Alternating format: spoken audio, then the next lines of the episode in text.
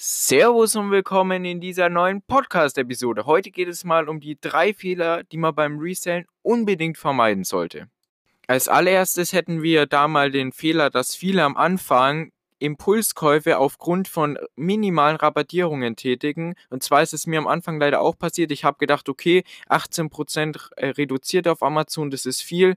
Und es war, das waren halt um 10, 15 Euro reduziert. Und da habe ich mir gedacht, okay, hey, super, kaufe ich mir gleich ein, kann es teurer verkaufen. Und dann beim Verkaufen habe ich dann gemerkt, okay, der Rabatt hat mir leider nichts gebracht, weil ich hätte es woanders günstiger einkaufen können und deswegen können es jetzt alle anderen äh, günstiger anbieten. Und ich muss es jetzt so teuer anbieten und da habe ich echt schon manchmal wirklich gestruggelt, manche Produkte äh, loszuwerden ja, zum Glück habe ich es bis jetzt immer geschafft, äh, verlustfrei da rauszugehen. Ich musste halt manchmal auf eBay Kleinanzeigen für denselben Preis, wo ich es eingekauft habe, verkaufen. Das ist dann schon arg ärgerlich, weil dann hat man das umsonst bei sich gelagert, man hat umsonst weniger Platz, man hat einfach ziemlich viel Zeit verbraucht.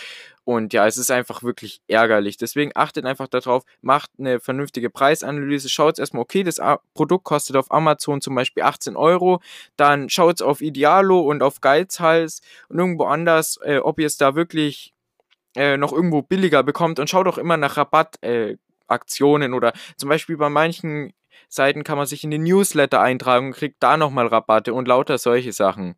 Und als zweites ist schon das, wo ich vorhin schon leicht angesprochen habe mit der Preisanalyse. Und zwar viele kaufen einfach die Artikel, machen aber keine Preisanalyse, wie sie das Ganze jetzt anbieten sollen, sondern die denken sich, okay, hier, ich habe das für 280 Euro eingekauft und verkaufe es für 350. Dabei wird der Artikel dann durchschnittlich auf eBay Kleinanzeigen zum Beispiel für 320 verkauft und die wundern sich dann, warum sie den Artikel nicht loswerden. Und ja, es ist mir am Anfang auch passiert und das ist dann äh, wirklich ärgerlich. Deswegen denkt einfach dran, macht eine vernünftige Preisanalyse und wenn ihr dann merkt, okay, das Angebot, das bringt mir eigentlich gar nicht so viel, dann lasst es am besten. Weil wie ich schon angesprochen habe, entweder ist ein Angebot ein Hell yeah oder No. Ja.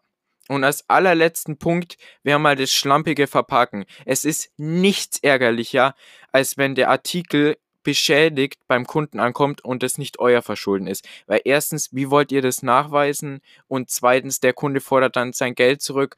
Und schlimm, stellt euch das mal vor bei einem Technikartikel, der dann einfach durch den Versand äh, dadurch, dass ihr es schlampig äh, verpackt habt, einfach kaputt gegangen ist, dann könnt ihr, ja, dann könnt ihr damit nichts mehr machen und müsst den halt wieder zurücksenden und habt jetzt kein Geld plus gemacht.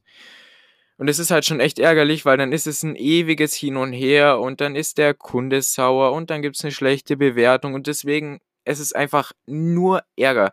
Deswegen wirklich, wie ich auch schon erwähnt habe, verpackt es eigentlich einfach ordentlich ein. Lieber ein bisschen mehr Verpackungsmaterial, ordentlich zukleben. Es sollte auch wirklich nichts bei der Post irgendwie aufgehen. Nicht, dass der Artikel noch rausfällt oder so. Das wäre wirklich ein Desaster. Auf jeden Fall einfach wirklich gut äh, Verpackungsmaterial rein, einfach gut zutapen, lieber ein bisschen mehr Tape äh, als zu wenig und dann wirklich kommt der Artikel dann gut bei dem Kunden an, ist alles super.